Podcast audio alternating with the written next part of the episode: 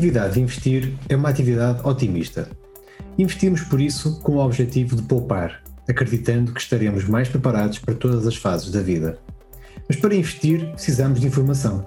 Informação pessoal, relativa ao mercado e à economia, perceber a nossa tolerância ao risco e definir as nossas preferências, como por exemplo o horizonte temporal de investimento. Com esta informação, vamos conseguir tomar melhores decisões e responder melhor à pergunta como investir dinheiro. Para isso, servimos-nos do mercado financeiro, que é a nossa máquina de atualização de expectativas e o indicador avançado do mundo no futuro.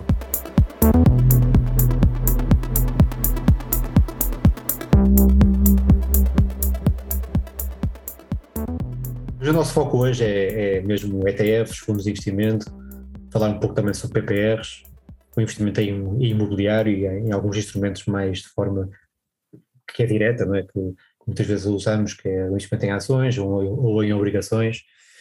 Mas queria começar aqui pelo, pelos ETFs, porque uh, e acho que posso revelar isto, nós estamos a preparar um, um e-book e aliás és, és, és tu que estás a preparar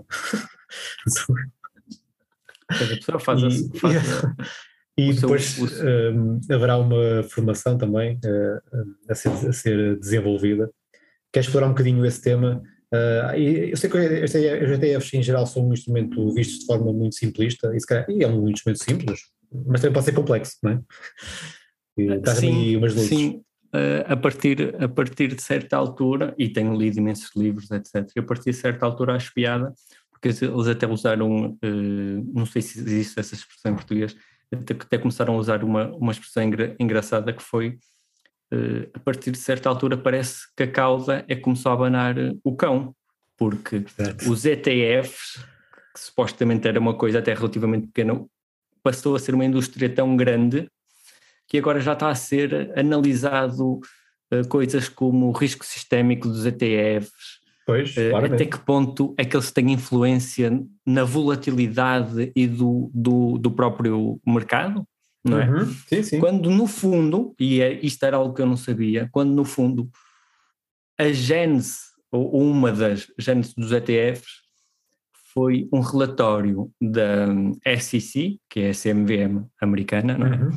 Sim. Foi um relatório da SEC do crash de 1987, que tenha lá um parágrafo a dizer uh, se este tipo de instrumento existisse, claro, na altura não, não, não tinha o um nome, não é? Sim. Se este tipo de produto existisse, que era um produto que as pessoas podiam, ou os grandes institucionais, que é o, grande, o maior problema, os, os grandes institucionais pudessem usar para vender um, ou comprar o mercado de uma forma completa, só com um clique de um botão, uh, iria ajudar à estabilidade. E que se calhar este tipo de creche não aconteceria tão facilmente. Uh, pronto, isso Sim, mas, já, mas já, já existiam os fundos índice, não é? ou mais ou menos, não era bem? Sim, mas, a questão, é. sim, mas a questão aqui não era o fundo índice, aqui era a gênese, era o comprar e vender imediato. Foi sim, sim, claro. O creche foi um dia. Sim. O creche foi literalmente um dia, por sim, isso... Um fundo índice não ia fazer, não, não, não conseguiu fazer nada. Não, né? claro. E eles criaram uma escapatória. Uh, portanto, e eventualmente depois há outras pessoas que ao longo do tempo foram estudando e até, até que ponto, e, e acho que houve, houve até o, o BIS, o Bank of International Sim. Settlements, que chegou à, à conclusão que agora, uh, na crise em março de 2020, né, do Covid, Sim que os ETFs tiveram um papel, um, não direi muito importante, se calhar até foi, não sei, mas houve, tiveram um papel de acalmar o mercado obrigacionista. Porque o pessoal, em vez de comprar e vender diretamente as obrigações, e fazer. estava a começar Tem a procurar o preço, não é? Começava a ir para os ETFs. E os ETFs até chegaram a um ponto que os ETFs uh, passaram a ser um melhor benchmark, entre aspas, Exato, o exatamente. preço, o é preço do ETF passou a ser o melhor benchmark do estado do mercado obrigacionista naquele momento do que a NAV, que era o preço das obrigações, Sim, não é? Net asset value, exatamente. Até porque naquela altura uh, uh, chegou-se a falar que não havia preço para algumas obrigações, não é? Ninguém conseguia dar Correto. preço. E nós, e nós vimos alguns, um alguns fundos nós vimos alguns fundos que para fazer face a resgate, de certeza que estavam a vender ao desbarato. Claro. Porque caíram imenso e não fez sentido. Uh, e a nave do. Porquê? Porque os fundos só, só se. Tem a nave, os fundos só têm a nave, não é?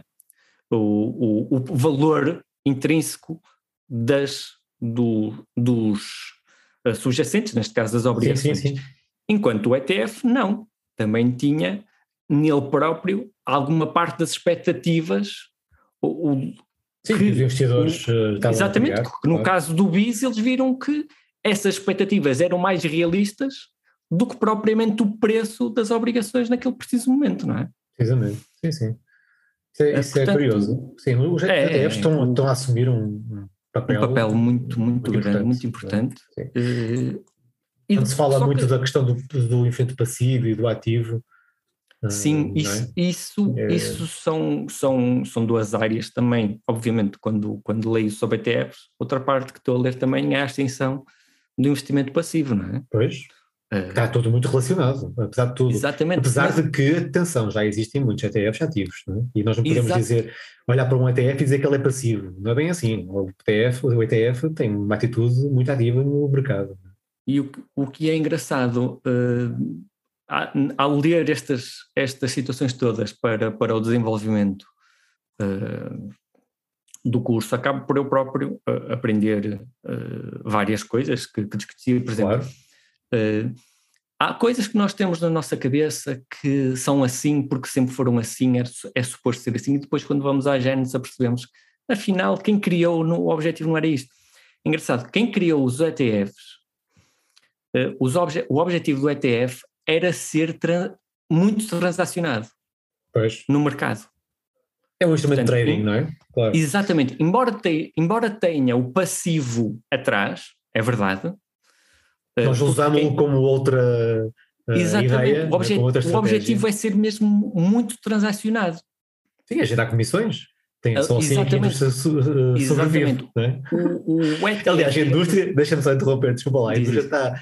Uh, como os ETFs tomaram conta do mercado, ou estão a tomar conta, aliás, até estava, estava há bocado a ver uma, uma notícia que eu até dei o nome de Follow the Money, que uh, os investidores colocaram 900 bilhões de dólares uh, em ETFs de equity em 2021, ou seja, que é basicamente o, o total de 19 anos de investimento, ou seja, uma coisa uhum. incrível.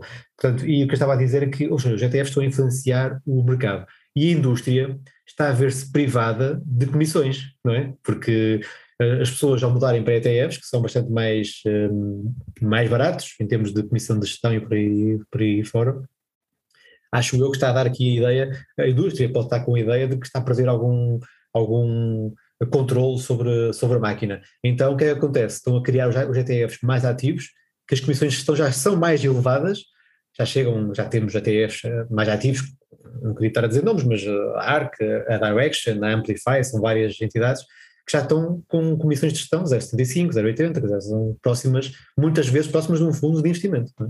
Desculpa lá, interrompi-te, continua. Não, isso, isso também eventualmente era algo, é algo que eu ia falar e que realmente faz uh, faz sentido e, e, a própria indústria, como tu disseste, tentou, está a tentar arranjar alguns, algumas escapatórias entre E depois mete o ETF ou o Fundo de Investimento ISG, não é? Que é para dar mais um, um elemento novo e, e mais criativo. Eu, eu, eu, não estou a dizer que isto não é importante. Atenção, e estratégias Sim, existem e tem, que, e tem que haver essa, essa, há sempre essa uma vertente de marketing.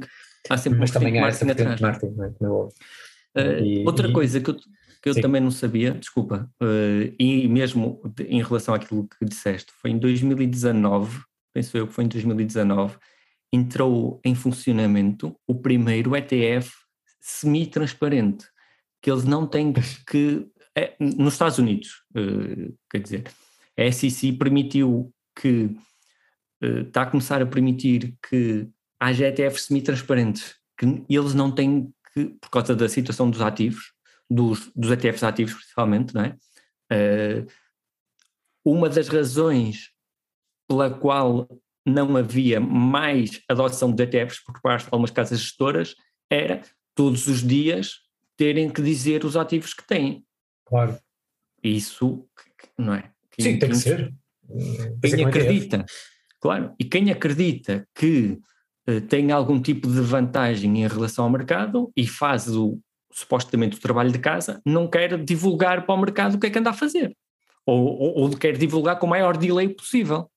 Não é? Os fundos, os fundos. Sim, para ganharem mais vantagem perante a concorrência e a competição, claro. é? é? óbvio que sim.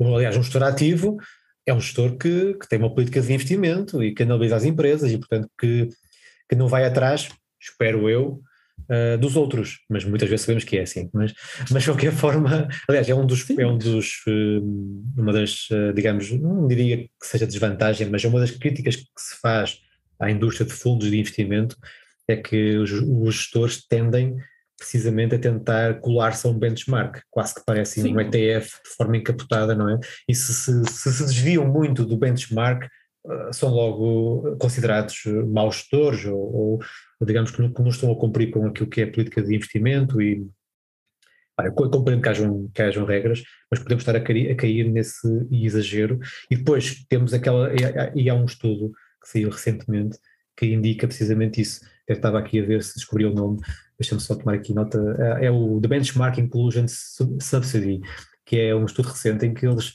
apontam aqui, uma, aqui notas interessantes, que por causa disso, alguns gestores uh, estão a evitar ter nas carteiras aquelas as big caps, ou seja, grandes empresas, uhum. um, que é para, porque, porque não conseguem criar o, um valor diferente daquilo que o ETF já cria. Depois há uma outra crítica que se faz, Uh, e isso, ah, mas tem a ver com a gestão ativa e com, uh, com, tal, com tal gestão ativa, porque é que um fundo de investimento, a ideia é que tenha um, um retorno acima daquilo que o benchmark, que o, que o mercado dá, não é? Essa é a ideia simples que podemos tra uh, transmitir. e então, para não caírem com, não terem peso excessivo em este, nestas empresas grandes, acabam por não as ter, ou seja, terem uma alocação subótima a essas, a essas empresas.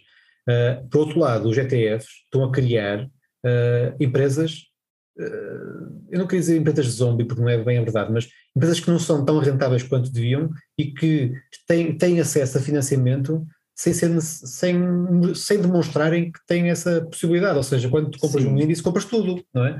Compras isso, é- boas isso, e más. Isso é obviamente uma, uma das grandes críticas e um, que é efetivamente o ETF tem que ter aquelas empresas e ponto final, sejam boas ou sejam más. Eu até li uma, uma situação engraçada uh, e posso, posso até recomendar o livro, uh, que é o chama-se Trillions, é um livro que até te recomendo que tu leias. E fez-me lembrar outro livro uh, que eu já li há muitos anos, que eu considero, nota-se mesmo que quem está por trás daquilo são jornalistas, porque porque há alguns livros que tu notas que são jornalistas, não são pessoas académicas, porque, não sei, tem uma forma de contar. Primeiro, tem uma quantidade de, fontes enormes, que muitas vezes não são artigos académicos. Por outra forma, tem um, uma, um, uma, uma forma, pelo menos para mim, agradável de contar histórias. Exato, sim. Não é? Uh, parece que não estão simplesmente a debitar factos, estão a contar uma história, um bocado tipo Michael Lewis, estás a ver? Sim, sim.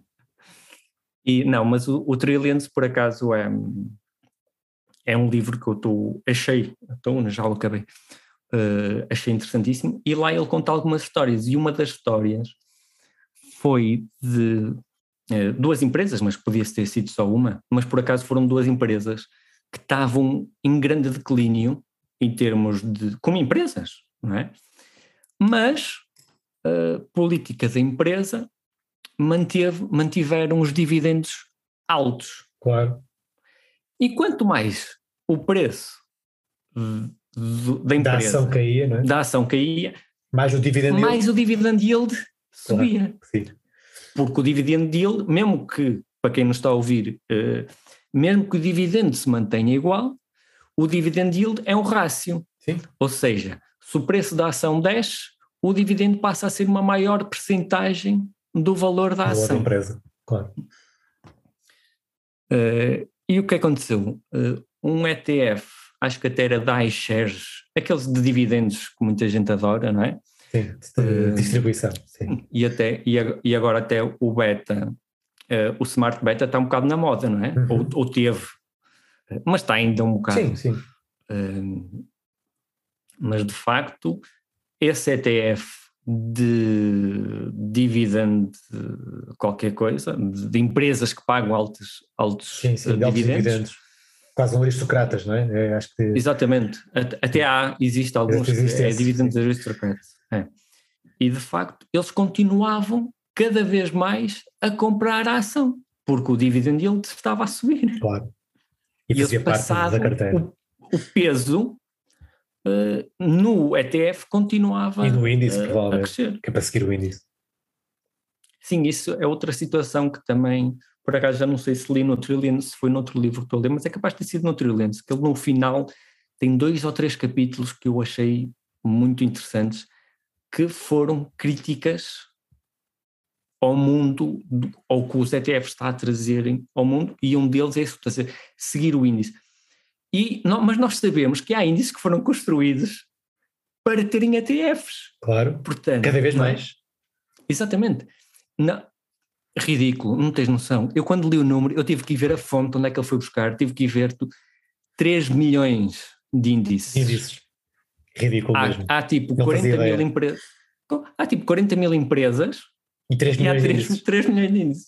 Há índices para todos os gostos, para tendências, para indústrias, subsetores, setores, não é? é? Nós podemos ter regiões, sub-regiões, continentes. E não é só isso. Nós sabemos, por exemplo, pegas num Pequenas, ETF, médias, grandes, é? big caps. Claro. Não, eu, quando vais ao site, ao site da, da MSCI ver alguns índices, vês notas, há, há, há, o índice em moeda local, há o índice ah, em euro, sim, sim, o índice claro. em dólar, não é?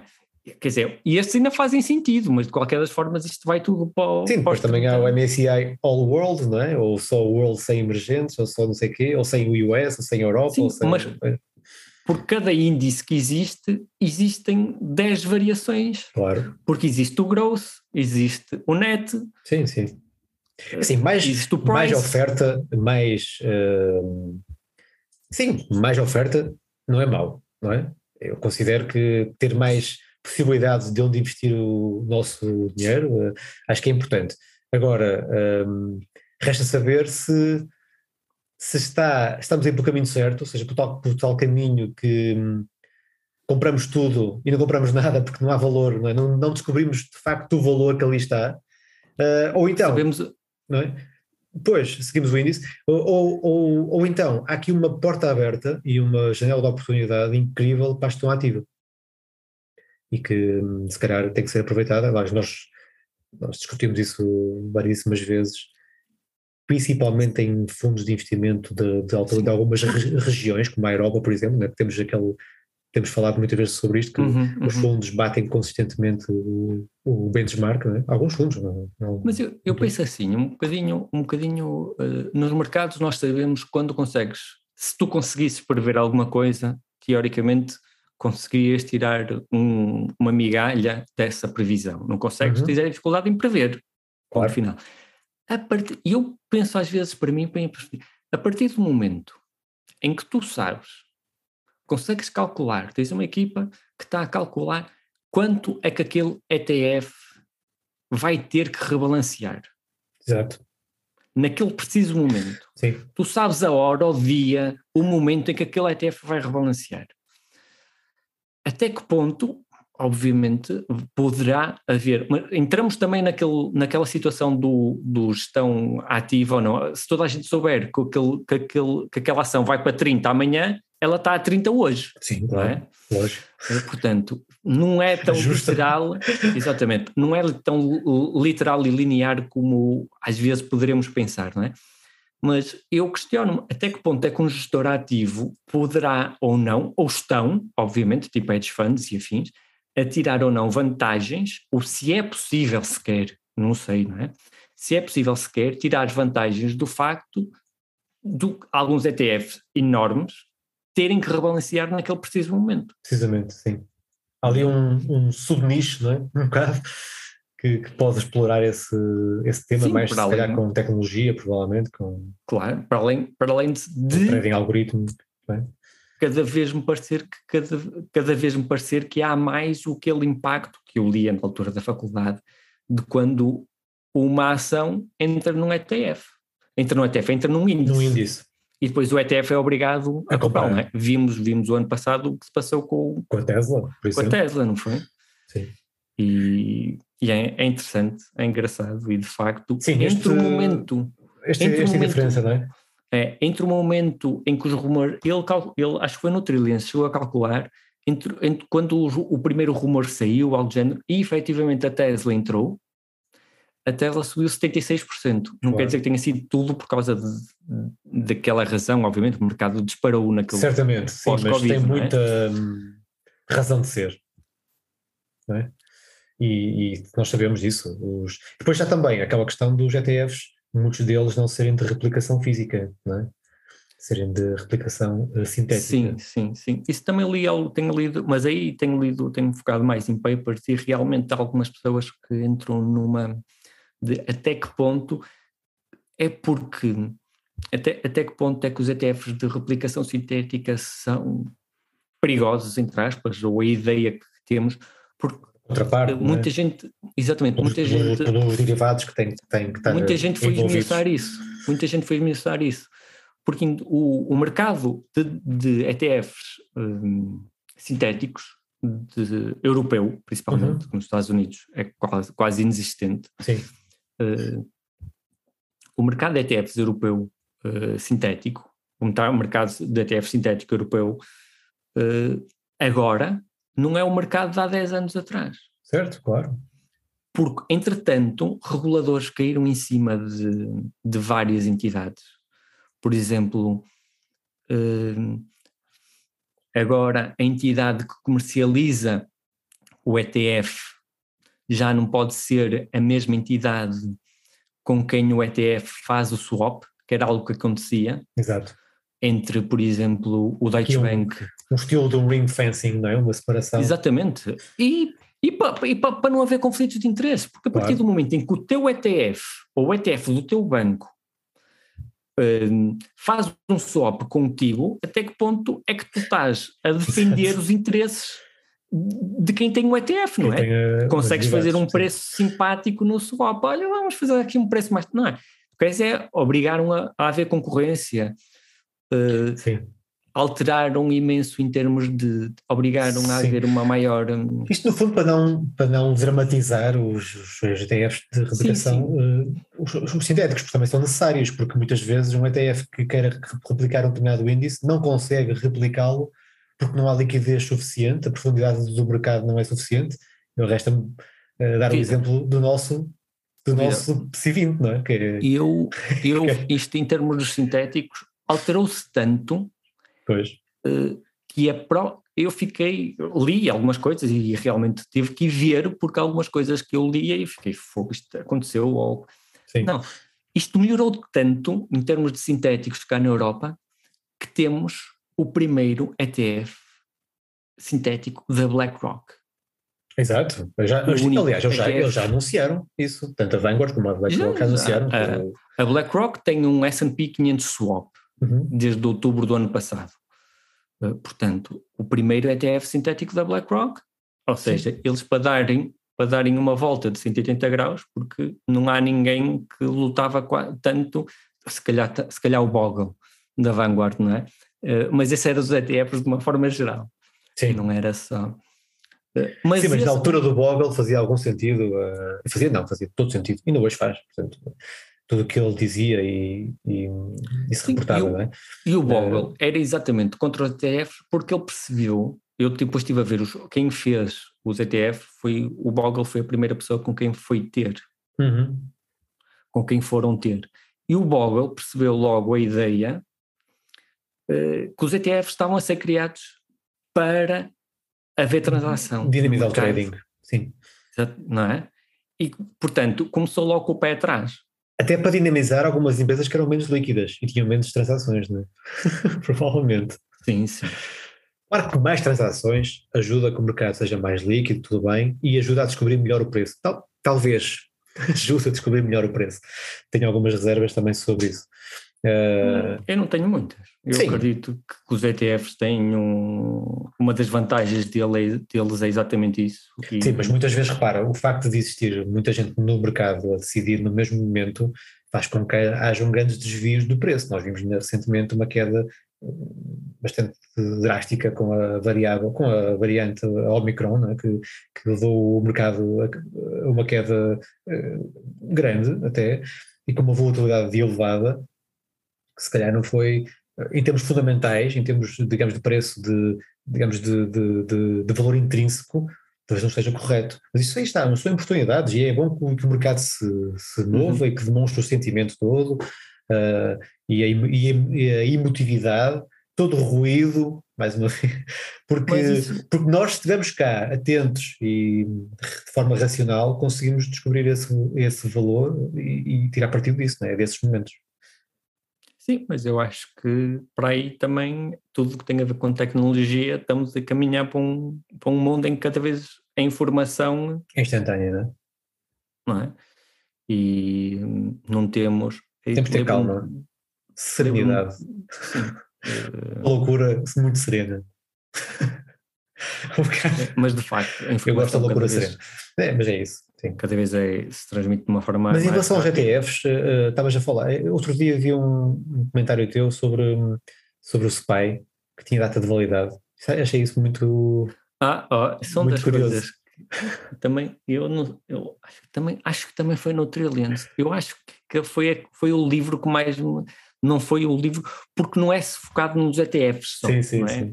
é focado na ascensão do investimento passivo e ele acaba por falar de qualquer forma, o, uh, a maturidade do SPY é Sim. muito depois de é. nós estarmos cá, não é? Sim, mas, mas, mas, mas acaba por, porque o SPY tem uma. Isso eu já sabia, o SPY tem uma construção diferente da maioria dos ETFs.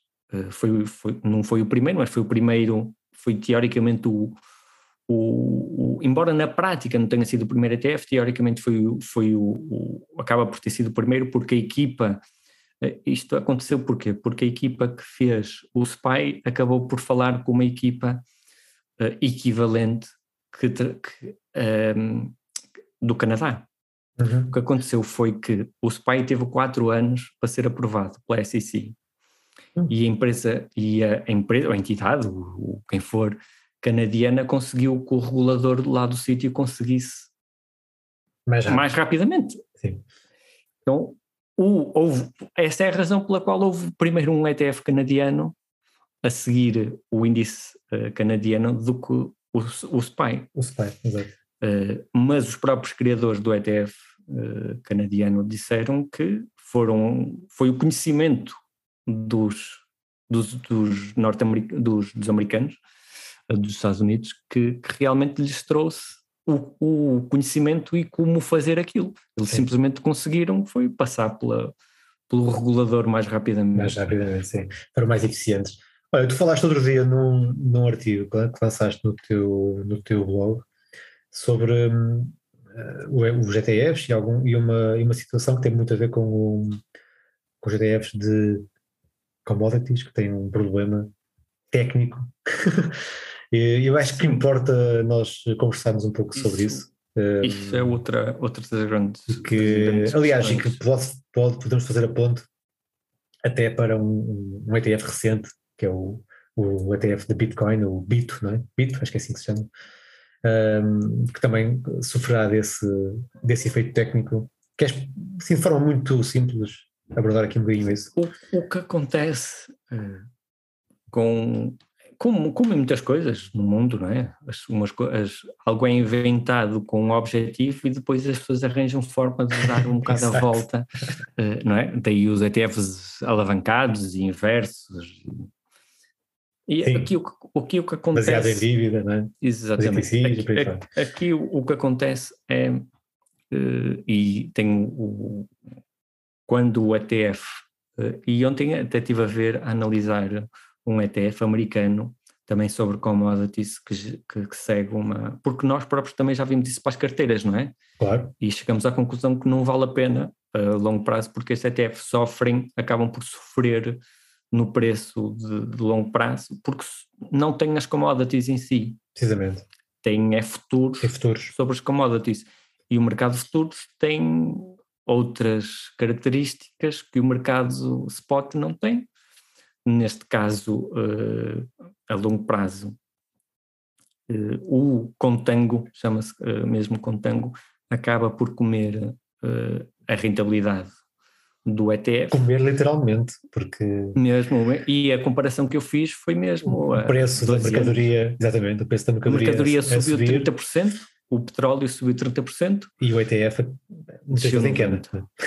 muitas vezes não. Ao, ao longo dos 12 anos, uh, foi a análise foi desde o início de 2008, penso eu, que eu fiz. Exato, sim. Uh, o, o petróleo subiu 30%, entretanto subiu e desceu, como sabemos, não é? Subiu, chegou a 150 uh, Sim, no verão de 2008, 2008, veio outra vez a 20, uh, entretanto já subiu outra vez. E até, e até negativo, não é? Recentemente. Isto porque... No mercado de futuros.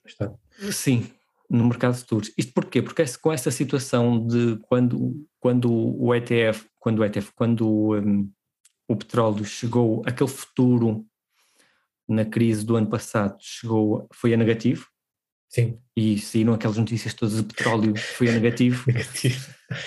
Uh, toda a gente começou, quando as pessoas veem uma coisa na, na televisão e começam a ler sobre as notícias, vão ver, ai, o petróleo está muito barato. Pronto, o petróleo está, está, está negativo. Uh, mas pronto. Não é verdade. Uh, mas, não. Aquele contrato em específico estava e tive, e tive que explicar a amigos meus que eu sei que são pessoas bastante inteligentes, só que se não ah, és. Isso não, tem, não, isso não tem a ver com não, inteligência, tem a ver com. Se não és do, do mundo uh, financeiro, às vezes há pormenores que são muito. Pormenores que escapam, sim. É preciso ter muito cuidado em investir em ETFs um, como um todo, como é óbvio, cada um tem que fazer as suas próprias escolhas, como é óbvio. Uh, há ETFs bons, ETFs maus também, como há fundos bons e fundos maus, e todos os instrumentos têm que ser claro, avaliados, né? isto é, é estinatório.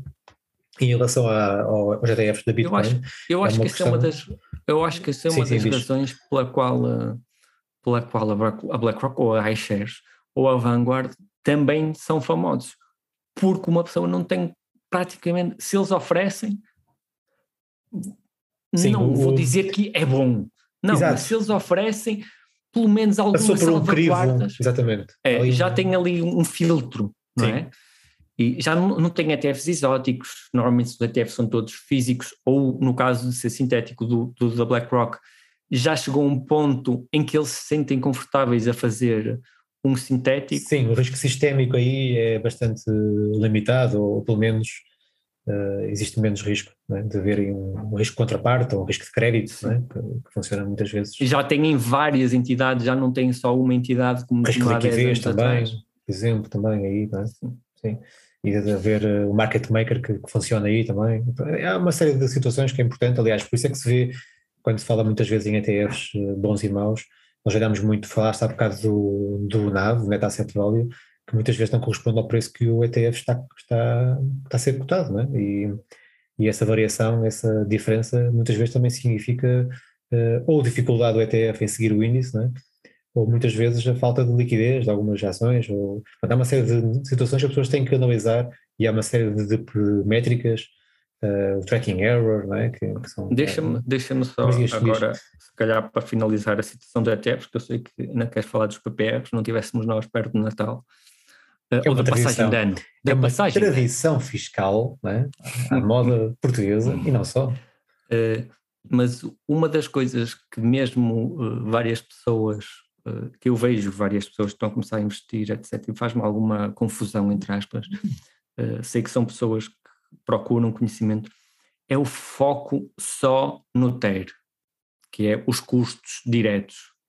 Acaba por ser. Total expense ratio. Exatamente. Acaba por ser aquela discussão custos que nós tais, temos digamos. há vários anos sobre os custos explícitos e implícitos. Se a pessoa vê, vê ali 0.2, acha que o custo é só 0,2 e depois não vai analisar tudo que contribui, que foi o que estamos a, a discutir aqui, uh, agora, tudo aquilo que contribui para um maior tracking error uh, por parte uh, do ETF. Portanto, não vai ver bid-ask spread, não vê, ou seja, há um monte de, de, de, coisas, digamos assim, um monte de, de situações que contribuem para uma underperformance Sim. ou overperformance claro. uh, do, do ETF.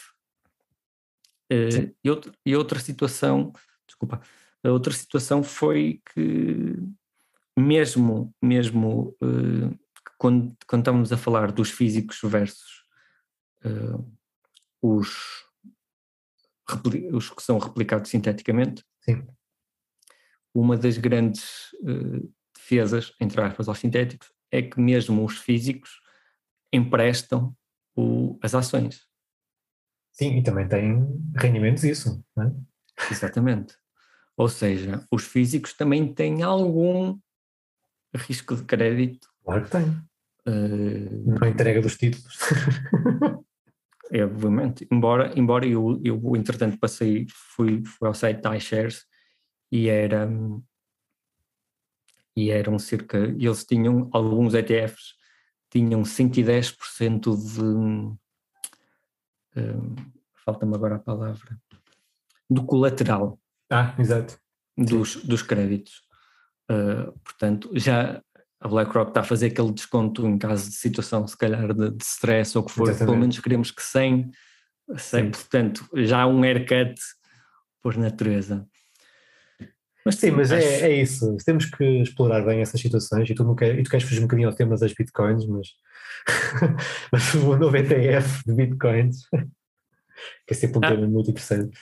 Um, sim, também tem vantagens, não é? Como é óbvio, não é só desvantagens, apesar de acreditar que, que, que se calhar é melhor para quem, está, quem quiser estar exposto a criptos, um, provavelmente estará melhor servido se for diretamente, porque o ETF está, tem esses problemas técnicos como contém, porque o ETF de bitcoins investe é de futuros. em futuros. Portanto, tem esse Eu imagino, a falar. Mas, mas, mas, de qualquer forma, um, é uma vantagem, não é? porque não. Os, os, investidores é. não têm que se preocupar com a segurança de ter bitcoins, é? porque há aquela situação de, de, de roubos, não é? de, de desvios, não é? é? ou seja, é uma vantagem quem, quem não quiser passar por esse processo de, de ter que se inscrever numa, numa bolsa que não, está, não é regulada também, a encontrar, está, para transacionar, um, portanto, o, o ETF tem essa vantagem de, de, de as pessoas poderem in, in, investir e ganharem, ganharem alguma exposição uh, à Bitcoin. Também podem ganhar exposição via queda, não é? podem vender aquilo que nós dizemos de shortar bit, Bitcoins é? através do, do ETF. Pronto, é essa a situação, mas de qualquer forma uh, está muito relacionado com isso. Coisa que, por exemplo, os ETFs de ouro não sofrem, ou melhor, de metais. de metais, alguns, não é? Nem todos. Por exemplo, o, o GLD, não é? que é um, um dos grandes instrumentos, um ETF que investe em ouro, um, eh, investe de facto na matéria-prima, na matéria, quer dizer, no, no ouro, é? portanto tem mesmo ouro. Uh, e isso acaba por ser uma grande, grande diferença e não podemos incluir todos os ETFs de commodities no mesmo saco, entre aspas. Um, passando só, sim, é isso, é? Passando um bocadinho só pelos fundos de investimento e, e, e agora que temos um, um, um, cenário muito grave, podemos dizer assim, nas taxas de juro, né? temos taxas de juro baixíssimas, obrigações a dar basicamente yields, rentabilidades negativas ou próximas disso. E falando do nominal, não é? E falando de taxas nominais. Se estivesse a falar das taxas, taxas reais, reais estamos a falar de taxas muito negativas, extremamente negativas, mas falando de fundos de investimento de obrigações, tu achas que há aqui um, alguma vantagem uh, de uma pessoa ter uma exposição a obrigações, seja corporate, seja eventualmente de, de governos, então na Europa está uma desgraça, não é? Um, através de fundos uh, em vez de ETFs? Achas que há aqui Sim. Cada vez, cada vez, antigamente ainda conseguimos apanhar, encontrar fundos que através de gestão ativa, provavelmente porque as obrigações são tão mais matemáticas do que propriamente Pois é, por isso eu estou uma, uma ação, não é? Por causa da questão da duration, não é? o fenómeno de, de, digamos, sensibilidade do preço de uma obrigação a, a variações de taxas de juros. É? Tu tu antigamente até conseguias encontrar alguns fundos que conseguiam ter uma melhor performance que o benchmark e que os ETFs uh, rivais. Mas não, não achas que no futuro próximo, por exemplo, repara, vais ter no futuro, no futuro próximo, se a, se a inflação se de facto vier a confirmar como prolongada e, e, se calhar vamos ter inflação por mais algum tempo, por bastante tempo. se, se, calhar não quase nos 7, mas se ela baixar para os 4, de qualquer Sim, das formas está já acima. é acima daquilo que é o normal dos últimos uh, eh, 30 anos, não é? Uh, tivemos uma volatilidade da inflação muito, muito baixa. Outro dia vi um gráfico da volatilidade um, entre 1925 e 1990, a volatilidade da inflação chegava aos 4,5, 5. Uh, a volatilidade, ou seja, o giro padrão, Uh, e, e, após essa data, essa década, baixou para os dois e qualquer coisa. Portanto, é uma diferença incrível, houve muito, muita, muita estabilidade dos preços. Uh, e, portanto, se tivermos uma inflação de facto acima das expectativas, ou acima daquilo que é o normal, ou que nós achávamos que era o normal, né? isto se calhar daqui a um tempo. O que era pretendido pelos bancos centrais, centrais, digamos assim. Precisamente. Uh, vamos ter, certamente, isto é mais lógico, não quer dizer que vai acontecer, né? já temos que ter consciência disso podemos ter subido as taxas de juros. Bem, taxas de juros, uh, isso quer dizer o quê? Que as taxas de juros de longo prazo uh, estão muito baixas, se os bancos centrais sobem taxas de juros, haverá, haverá um impacto automático no preço das obrigações. É? Nós temos um exemplo das obrigações a 100 anos, ou até quase perpétuas, de, por exemplo, da Áustria, ali no outro dia vi um gráfico também da obrigação que, que, chegou a estar cotada a 200 e tal por cento, não estou em erro, e de repente está em 100 e tal, ou seja, há uma grande, uhum. por causa da, da maturidade, há uma grande sensibilidade, uh, o tal fator de, que falávamos há pouco. E quanto, uh, quanto maior a maturidade, maior, maior a sensibilidade, e portanto... para quem não sabe. Exatamente. E os fundos têm essa capacidade de, através do, do, de futuros, e, e está mais uma vez de derivados, de contornar esse problema da duration, vendendo futuros, né, vendendo, por exemplo, futuros, uh, para baixar uh, a duration de forma artificial e, portanto, o, fundo ficar mais protegido perante isso. E daí a minha, minha questão, que se calhar pode haver, pode fazer algum sentido no futuro próximo, né, estar mais exposto a fundos de obrigações de propriamente a minha, a minha previsão é esta. Vai haver fundos que vão conseguir bater os ETFs. Provavelmente vão haver fundos. Provavelmente não. Sim, vai haver fundos vão conseguir bater os ETFs. E outros não vai haver fundos que não conseguem. E tu não vais conseguir descobrir quais são os fundos que batem os ETFs. Sim, vamos, não, vamos, não, vamos, poder fazer uh, fund picking, não é? É, isso, fund picking, uh, já fiz há alguns anos e acabei por, por desistir. Embora, pronto, se calhar ao longo destes anos todos temos aqueles fundos, acabamos por. Um, um bocado, não pelo bom fund picking, mas um bocado pelo um, um pouco de survivorship bias. Exato. Acabamos por, os próprios fundos que nós seguíamos há 10 anos atrás, embora 70% auto-eliminou-se. E aqueles 30 que ficaram continuam a ser fundos ótimos. E é verdade, foi o que nós Isso é muito importante, estás a dizer, é muito importante mesmo. A maior parte dos fundos que existiam há 20, 30 anos já não existem hoje. ou, ou, existem e nem sequer passam um mínimo de screening de um bom fundo, não é? Tu olhas para, muitos fundos e dizes, este fundo, eu não sei como é que eu achava que este fundo era bom. Uh, pronto, porque eventualmente o gestor fez algo que, entretanto, esses 30 que ficaram, que, que se calhar nem são 30, eu se calhar diria mais 20, Sim. Uh, mas acabaram por ficar. Mas lá está, isso acabou por criar a minha visão de fundos no mercado europeu acionista, que eu não percebo. É que desses 20, que desses, digamos assim, desses 20%, eu se calhar diria que a maioria, ou pelo menos metade desses 20%, são fundos acionistas europeus que continuaram a bater o índice e continuam a bater o índice este tempo de, claro. pelo menos. Sim, eu, eu, acho que há valor na gestão ativa e há valor na indústria de fundos e, vai, e vamos continuar a ter uh, bons fundos e novos fundos um, com a vertente fiscal e não fiscal, agora, falando agora um pouco dos PPRs, portanto há sempre uma mais-valia aí a crescer. Agora temos é que, de facto, ter ferramentas para poder avaliar os fundos um, e, e, ter fundos diferentes, não, é? não, podemos ter só fundos a seguir um benchmark. E, e eu acho que vai começar, a própria indústria vai começar, um, os ETFs vão mudar os fundos e os fundos vão mudar, vão mudar os ETFs. Certo, certo. Sim, Porque sim. É que, acabamos por entrar naquela questão, por acaso já nem, para ser honesto, nem sei se foi durante o podcast que tu disseste, se foi na conversa que tivemos antes do podcast, que foi, por exemplo, o ZARC. Sim. É? o, os, próprios, os próprios ETFs já estão ah, a ir um bocado mais para o mundo. Sim. O, os, os ETFs estão a ir um bocado para o mundo dos fundos e, e os fundos, que, que provavelmente Sim. também, uh, não é? pelo menos em, em, temos visto uma diminuição do custo uh, anual dos fundos de gestão, não é? dos fundos de, uh, dos custos de gestão, e, e essa uh, diminuição vem muito porque. Por, Portanto, isto tudo beneficia, exatamente, isto tudo beneficia quem? Os investidores. Né? Nós temos que ter consciência disso. E as pessoas têm que saber que um fundo de investimento ou um ETF são instrumentos muito diversificados e, e bons para fazer uma, uma carteira de longo prazo uh, e que seja de acordo com aquilo que são os objetivos, portanto, tudo aquela, aquelas eh, situações que nós referimos sempre, um plano a longo prazo, que é muito, muito importante, até pelo efeito fiscal, um, e aqui passando a bola já para os, os, PPRs, que é uma tradição de Natal, de Natal não, disseste bem há bocado, fim de ano, uh, porque uh, de facto tem a ver com o ano, o ano civil. Exatamente. Um, os PPRs, nós tivemos anos em que PPRs mas nunca ligamos, tu ainda há bocado disseste não és muito apoiante dos PPR.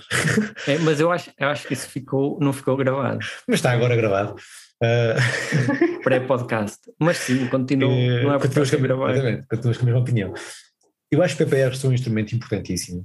Nós temos noutros países outros exemplos que não se chamam PPRs, não é óbvio, chamam, tem, outro, tem, outro, tem outro nome.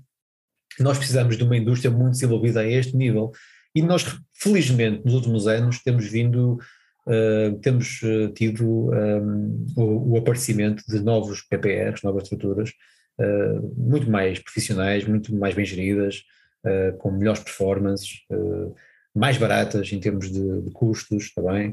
Ehm, e isso é, isso, é, isso é notório, temos vários exemplos. Sem dar nomes, sabemos que existem esses exemplos. Agora, resta saber se ehm, fazem parte de uma carteira uh, uh, nós desenhamos para uma, uma carteira de longo, de longo prazo? Eu diria que sim. Um, e isso faz sentido numa ótica também de reforço, não diria sempre, não é? mas periódico, vá, uh, de, longo, de longo prazo. Porquê? Porque as características de, de benefício são enormes em termos fiscais. É? Ah, eu sei, eu nem vou contar com o benefício do, do ano, que é aquilo que leva as pessoas a subscreverem o PPR no fim de, no fim, no fim de cada ano é o benefício de terem a dedução uh, fiscal no ano de entrega do IRS. Eu acho que essa aí nem sequer vou referir, porque muita gente já não tem acesso a essa, porque tem uma limitação. Mas o resto, a longo prazo, de facto, o benefício de passar de uma taxa de tributação de 28% sobre mais-valias para o 8% é um benefício grande. E, e, e no longo prazo tem, no muito, caso, tem muito impacto, não é? Ah, sim, sim. Há, houve, houve várias pessoas que fizeram, que fizeram estudos e realmente chegou-se à conclusão uh, que se calhar a 8 anos, entre 8 a 10 anos, uh, tem que, tem que ter sempre algum, algum tipo de assumir certas coisas como a rentabilidade vai ser X, claro, etc, sempre etc, uns pressupostos. Para fazer, pressupostos para fazer uma comparação que seja minimamente realista.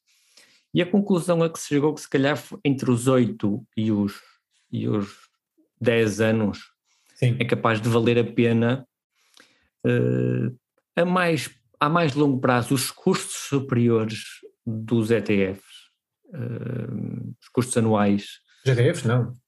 Dos, dos PPRs. Uh, são muitas siglas de, de três letras, uma pessoa até confunde. Planos para poupança reforma que podem conter Exchange Traded Funds, não é? Sim, e temos, tivemos até a situação, e referes no teu, no teu artigo, temos até a situação já de PPRs só de ETFs. Sim, sim, é verdade. Eh, portanto, pelo menos eu, eu sinto que isso já seja, já seja uma pequena evolução. Sem dúvida. Uh, mas efetivamente os custos que depois de gerir um, um PPR uh, eh, têm, acabam por diminuir um pouco um, e a luta. O benefício fiscal. Exatamente. Dizer, mas está, acaba... mas repara, se, se eu percebo o que é que queres dizer, mas se o reforço for periódico e anual, não é? Esse benefício acaba por ser a mais longo prazo. É? Se tu reforçares anualmente o PPE durante muito tempo, acaba por ser a mais longo prazo e o benefício vai se estabelecendo, porque há aquela norma dos dois terços entregues nos primeiros anos, portanto, eu nem vou entrar aqui por, por um aspecto mais técnico em termos uh, fiscais, mas tem algum impacto. Agora, eu também acho que vamos por aí, vamos por aí, e se calhar o preço, mesmo o custo de gestão do BPR, vai acabar por diminuir, não é? Porque a concorrência isso, vai levar uh, a isso. isso. Aliás, sim, sim, e aliás, só para finalizar, temos, uh, ou quase a finalizar, temos o PPR europeu, que, que vem aí, é? que também faço referência nisso no artigo desta semana, uh, que, que pode também, espero eu, ajudar a melhorar e a, e a, e a trazer mais competição e, e trazendo mais competição provavelmente vai trazer menores custos, porque o PPR europeu vai fazer com que as pessoas possam investir em qualquer instrumento de PPR, em qualquer país uh, como não das condições. exatamente como e, e, e, e a transferir também benefícios fiscais. benefícios fiscais quer dizer vamos ter aqui uma, uma, nova, uma nova oportunidade para os investidores de poderem escolher um PPR. Aliás, já hoje podem, não é? as pessoas podem transferir o PPR para EPR A para PPRB livremente. Toda a gente sabe isso, mas podem. É, mesmo nos PPRs que sejam no formato de seguro. Muita gente pensa, ah, no seguro não se pode transferir para PPR no formato de fundo. Podem, podem transferir à vontade. Há aquela limitação, que é um custo, no caso PPR ter capital eh, garantido, que já são muito poucos, é? Uh, em que o custo de 0,5% para transferir. Mas no resto, a maior parte dos PPRs não tem custo nenhum de transferência. Portanto, e é, um, e é, uma situação que está perfeitamente pensada já e formatada, já existe há muito, há muito tempo. E agora com esses PPRs europeus, que têm um nome muito engraçado, não é? PIRP, PIRP, é assim que se chama. É, exatamente, Produto eh, Individual de Reforma Pan-Europeu. Exatamente, um, que, que, espero eu, de facto, finalmente, que já tantos anos se fala nisso, né? falávamos, comentávamos há pouco, desde 2014, não é vamos falar disso, 2017 disse eu, finalmente chegam ao, ao mercado, que vêm trazer mais uma ferramenta de poupança às pessoas para que possam começar a pensar cada vez mais no longo prazo. Vamos a ver se quando começa a entrar aí os PPRs alemães, o pessoal aqui, os portugueses, começam a baixar o, o preço dos PPRs. Sim, vai trazer competição, vai trazer eh, alguma disrupção, esta palavra é muito utilizada agora, não é? Um, eh, não vou usar a palavra resiliência, mas eh, disrupção acho que é importante. E, e, e sim, espero que seja uma mais-valia. Com isto Uh, que quer dizer que as pessoas vão ficar com mais oportunidades e mesmo os próprios VPRs, reparem, e mesmo, atenção, eu não estou só contra a indústria, não é? aliás, não estou contra a indústria de tudo, nós fazemos parte da própria indústria, portanto não podemos estar contra a indústria. Não quer dizer que concordo uh, com tudo o que eles fazem, ou, nós fazemos, digamos Precisamente, assim. é óbvio. Mas o que eu estou a dizer é que alguns VPRs em Portugal que são muito bem geridos, sabes disso, conheces vários, né? conheces alguns sim, que são sim. muito bem geridos e são de facto bons produtos eh, financeiros, são digamos, não tem nenhum medo, nem nenhum problema em dizer olha, que, que, de facto é um PPR de jeito, entre aspas. Mas são muito poucos. São muito poucos, mas isto vai fazer com que eles próprios possam expandir isso para outros países. Que é uma limitação que nós temos sentido em Portugal. Um PPR tem uma, tem uma escalabilidade muito reduzida, ou tinha, não é? Também, também, também alguns desses paperros de que falas, eu questiono-me até que ponto é que conseguiriam escalar para montantes gigantescos de dinheiro. O PPR de ETFs conseguia. Ah, sim, o PPR de ETF, mas aí entramos num mundo de, de se calhar de luta pelo mais, pelo mais barato, não é? Está bem, mas mesmo o outro PPR, um, outros PPRs que sejam bem, bem geridos, é? que têm aqui vários uh, casos em Portugal, há eu diria que três ou quatro PPRs, que, que se pode dizer que são PPRs bons, de facto. quando eu digo bons, é boa performance versus, ou seja, retorno versus risco. Sempre esta. Risco, uh, retorno ajustado ao risco. Ao risco. Portanto, isso é importante que nós. Um, um, é importante dizer isto, não é só pela, pelo retorno que analisamos isto. Uh, mas pronto, mas a questão é esta: que muitos desses podem ter espaço para crescer uh, e têm muito espaço para crescer, nós temos num mundo eu não sei se estamos a dizer algumas mais, mas 100 trilhões, 100 é um, é um valor astronómico de wealth, de riqueza. Portanto, existe sim, muita coisa uh, e, e, de facto os PPRs têm muito para crescer. E, as, e, as oportunidades que foram aproveitadas por alguns deles é que se calhar não conseguiam ter sido aproveitadas por uh, se tivessem mesmo muito dinheiro. Falo claro. especificamente de alguns PPRs, e não foi um, nem dois, que aproveitaram a situação de comprar ob obrigações portuguesas. Mas essa, mas essa, oportunidade vai, que vai aparecer sempre noutros lados também, e, no, e com outros, e com outros, claro, não, não aparece sempre, não é? Eu sei, oportunidades como aquelas não, não, é, não aparecem muitas vezes. Mas o que, eu, o que eu digo é que é importante haver essa escalabilidade. Eu acho que nós temos potencial, não, não são só os fundos ingleses e americanos que são bons, é? nós também temos bons gestores aqui. Nós ah, temos sim, boas sim, equipas de gestão aqui, temos bons, boas políticas de investimento. e nós temos que perder a vergonha, entre aspas, de pegar numa, numa boa política, num, num, bom fundo, porque é que não havemos de pôr uh, para investidores alemães? Uh, é? Sim, sim. Uh, e também sobre, sobre isso, há um novo quadro uh, relatório que a CMVM está uh, a pôr para a análise, para escrutínio público, que é a gestão de ativos, o regulamento de gestão e que vai provavelmente também fazer com que acham, nasçam aqui novas oportunidades.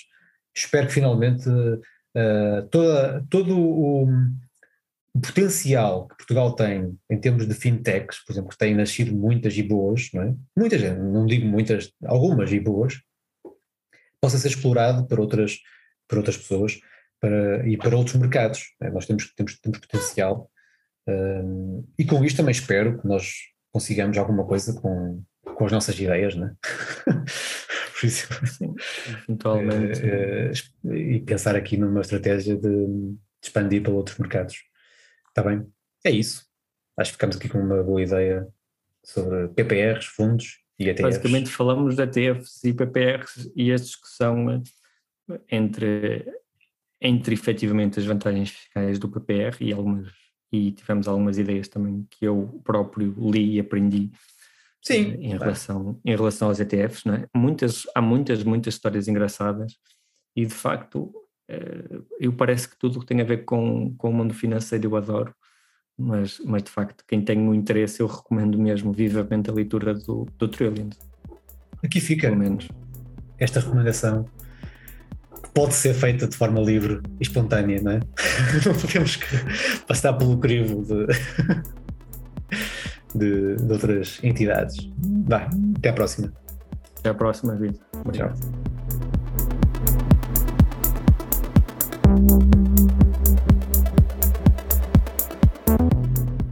Neste episódio falamos sobre instrumentos financeiros, nomeadamente ETFs, PPRs e fundos de investimento.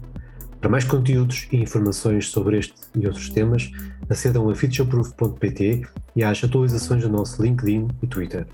Invista no longo prazo e rumo à independência financeira.